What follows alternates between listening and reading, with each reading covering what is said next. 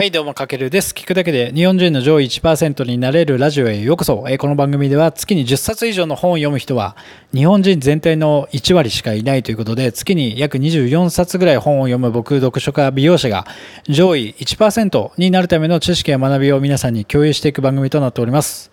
はい、こんばんは。今日は10月23日土曜日ということで、今、夜の10時回ろうともう回ってるか？10時半か。早いな。はい。はい、すみません。今営業終わりでちょっとジャスミン茶を一杯。ちょっと喉がね、もう喋りすぎて今日は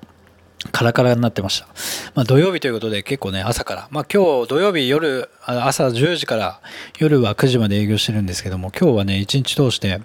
はい、まあありがたいことに多くのお客様に来ていただいて、まあもう僕はね、お客様と1対1でも常に全力投球で自分の、まあ、技術を提供してるんで、まあ夜終わるとね、ちょっとね、声が ガラガラになってて、まあこんな感じで今日もちょっと配信していきたいと思います。はい、今日はですね、えっ、と、シリーズラスト、独自性の発見というジャック・トラウトさんの一冊を今ご紹介してるんですけども、今日はその中から、まあ、弱者の差別化戦略ということで、まあ、そのためにはたった一人のリーダーになることというテーマでお届けしていきたいと思います。で、今回はその差別化、やっぱりこの今ね、このシリーズで、まあ、いかに自分もしくは自分が提供している価値とか商品とかサービス、まあ、ビジネスにおけるその独自性だったり強みっていうのはすごく大事になってきてその差別化を考えた時に、まあ、有効な手段としてこの本でも書かれてたのはその業界のリーダーを目指すっていう方法が一つあると。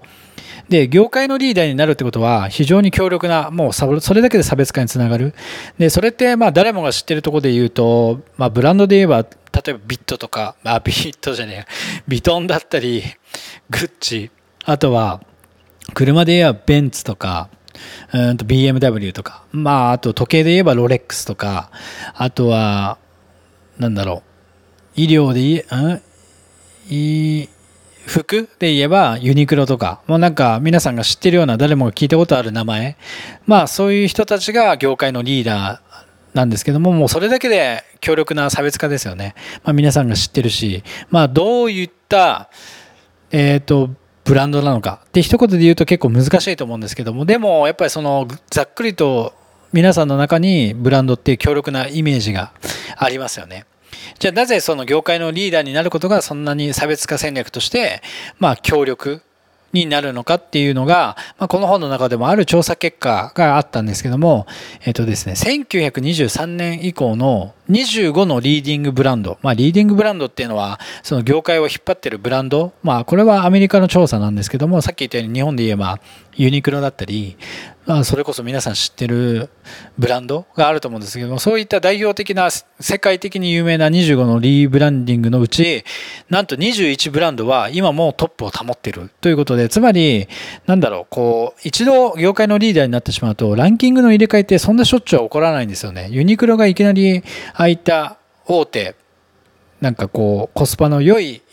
服屋さんのめちゃくちゃでかいところと、ユニクロってもう常に1位ですよね。あれがなんか毎年2位になったり3位になったり、なんかランキング外になったりっていうのは、そんなにしょっちゅう起こらないということで、要は企業やブランドのランキングはこう何年も変化しないっていうマーケティングレースの、こう、もう固定化されてるところからわかるっていうのは、要はいいポジションを確保するってことは極めて重要だっていうことがこの本の中でもわかるし今日お伝えしてる中でもまあわかると思うんですよね。それは皆さんの中で多分あると思うんですよね。いきなり明日ビトンとかグッチとかそのベンツとかがなんかなくならないですよね。もう本当に固定されているというかトップにいる人たちは。なのでそういったポジションを確保するってことは極めて重要。で一度ポジションを取ってしまうとなんだろう。こうその後なんかなんて言えばいいんだろうな。一度リーダーみたいな感じになってしまえば、なんかそれだけで、なんかこう、優位性があるというか、差別性があるというか、だからそこまで至るまでがすごく大変なんですけども、そこに行ってしまうってことがすごく大事。で、今日一番やっぱりお伝えしたいのは、じゃあいかにそういった自分たちがリーダー、企業になっていくか、まあリーダー的な立場、まあ自分も個人としてもそうですし会社としても、まあ、自分たちが提供している商品とかサービスがどうなっていけばいいかっていうとやっぱり商品とかそういった場合サービスとかでもなくてその利用してくれてる消費者さんの意識に占めるその人たちの頭の中の意識に占めるポジションを確立していくことが、えっと、すごく大事。でそれを理解したとしてそれを例えば個人で考えた時になんかねいきなり業界のリーダーってもうそれぞれの業界にリーダーがいるのでもう無理ゲーだと思うんですけども考え方を変えれば自分なりのポジション確保っていうのはすごく可能になってくるかなって僕は今日の放送の中で伝えたいこと。じゃどうすればいいかというと今日のテーマでもあるまずはたった一人のリーダーになること。で、それは自分の職場の後輩とか、まあ、チームメンバーでもいいですし、まあ、自分が何か商品とかサービスを提供しているなら、その商品とかサービスを利用してくれるたった一人のリーダーになるってことがすごく大事。で、例えば僕で言えば、まあ、それは指名してくれるお客さんもそうだし、チームの後輩、さらには今こうして発信してる、今このまさに音声を聞いてくれてるリスナーさんのにも言えるというかその人たちのたった一人のリーダーになればまずいいんですよね。なのでなんだろう誰かの意識の中に占める自分のポジションを確立するってことがこう弱者ができる戦略なんじゃないかなと思ってて。でそうするとそこから始めるとじゃあ今自分がその人たちのリーダーになるために何をするべきか。次にどんなアクションを起こしていくべきかっていうことが結構明確になってくるんじゃないかなと思っててでさらにはその商品とかサービスをじゃあ僕自分がその人たちのリーダーとなる存在その人たちの意識の中で確率的なポジションを取るためにはどんな商品とかサービスを、えー、とアップデートしていけばいいかっていうとこにも多分つながってくると思うんですよね。でそれが弱者というとちょっと言葉は悪いんですけどもまあ大資本を持ったやっぱね大手企業とかまあ、業界のトップに君臨しているブランドにはできない、まあ、こうやって個人ができる唯一の戦略になるんじゃないかなと思ってますので、まあ、今日お伝えしたいかったのはそこから、だから自分、まあ、例えばこれを聞いてくれてる僕のラジオを聞いてくれてるリスナーさんめちゃくちゃありがたいんですけども、その方たちの中で、じゃあラジオといえば、えー、と僕かけるのラジオみたいな感じでちょっと頭のその人たちの頭の意識に占めるポジションをいかに獲得していくかっていうところを一番に考えていくってことがこのたった一人のリーダーになることが大事。でそれが強いては結果差別化につながるということで、まあ、業界のリーダーを目指すっていうところはもうでかい大きな会社だったら、まあ、やっぱりそういった方向性の戦略があるし個人で考えた時にやっぱりこうたった一人の誰かのリーダーになるところから始めることによっていろいろこうブランディングの仕方とか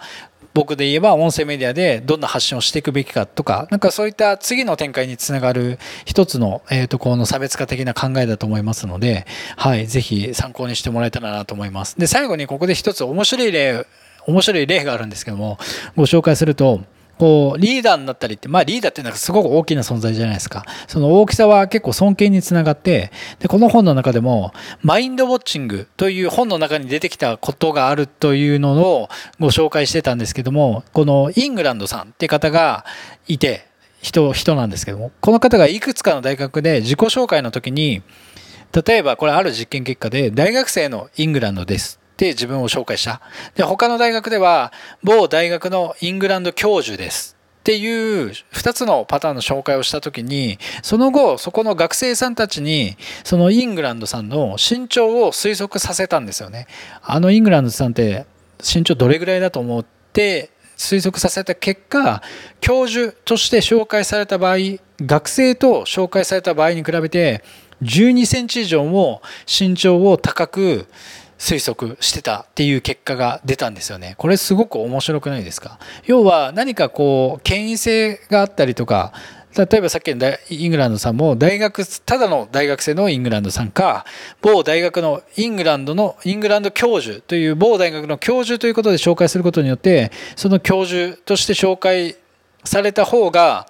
12センチも身長が高く見積もられたということで、この身長に当たるのは、要は今人で例えたんですけども、会社で言えば売上とか市場シェアのことにつながってくるので、それぐらい、そんぐらい大きいものではないのかもしれないんですけども、業界のリーダーとかそういう大きな立場だけで、そういった旗から見た時のこうでかさっていうのはめちゃくちゃこう身長で言えば12センチ以上も高いぐらい見積もって皆さん来るので、これはすごくね、だからそれぐらいリーダーになるってことは、えっ、と、大きな存在っていう意味でも、こうざっくりとした中でも他の人に与える影響って大きいので、これがね、すごく面白いと思います。なのでこの辺も踏まえて、ちょっとこう、まあね、できるなら業界のリーダーを目指すことが大事なんですけども、いきなりね、個人が業界のリーダーになることは無理なので、じゃあ今自分たちができる、自分たちでできる業界のリーダー作りって何かというと、やっぱ個人でこうやって聞いてくれてるリスナーさん一人一人に向けてとか、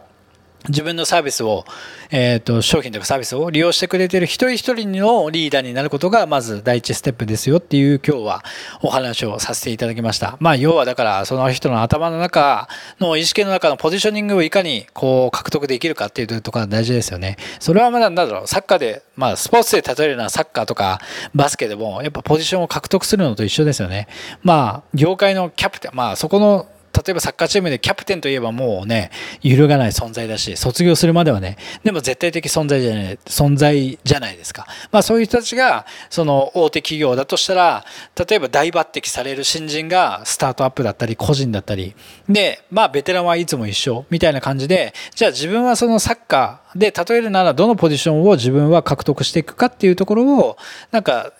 例えるなら意識して考えてみると、すごく、えっ、ー、と、分かりやすいんじゃないかなと思いますので、今日の内容を踏まえて、まあ、あの、差別化、一つの差別化の戦略として、まあ、業界のリーダーになること、まあ、このリーダーを目指すってところはすごく、えっ、ー、と、安心感、まあ、一度リーダーとしてポジションを確立してしまえば、そんなにランキングが変わらないという結果も出てますので、ぜひ今日の内容を参考に、この差別化の一つの戦略として、まあ、リーダーを目指すっていうところをぜひ意識してやってみてください。はい。というわけで今回は弱者の差別化戦略、たった一人のリーダーになることということでお届けさせていただきました。